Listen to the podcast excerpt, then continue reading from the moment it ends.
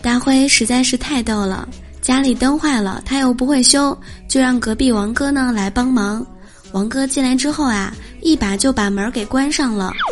他紧张地说：「别人会不会误会我们？有什么见不得人的事儿啊？」王哥生气地说：「呵，两个大男人，你怕什么？哎呦！」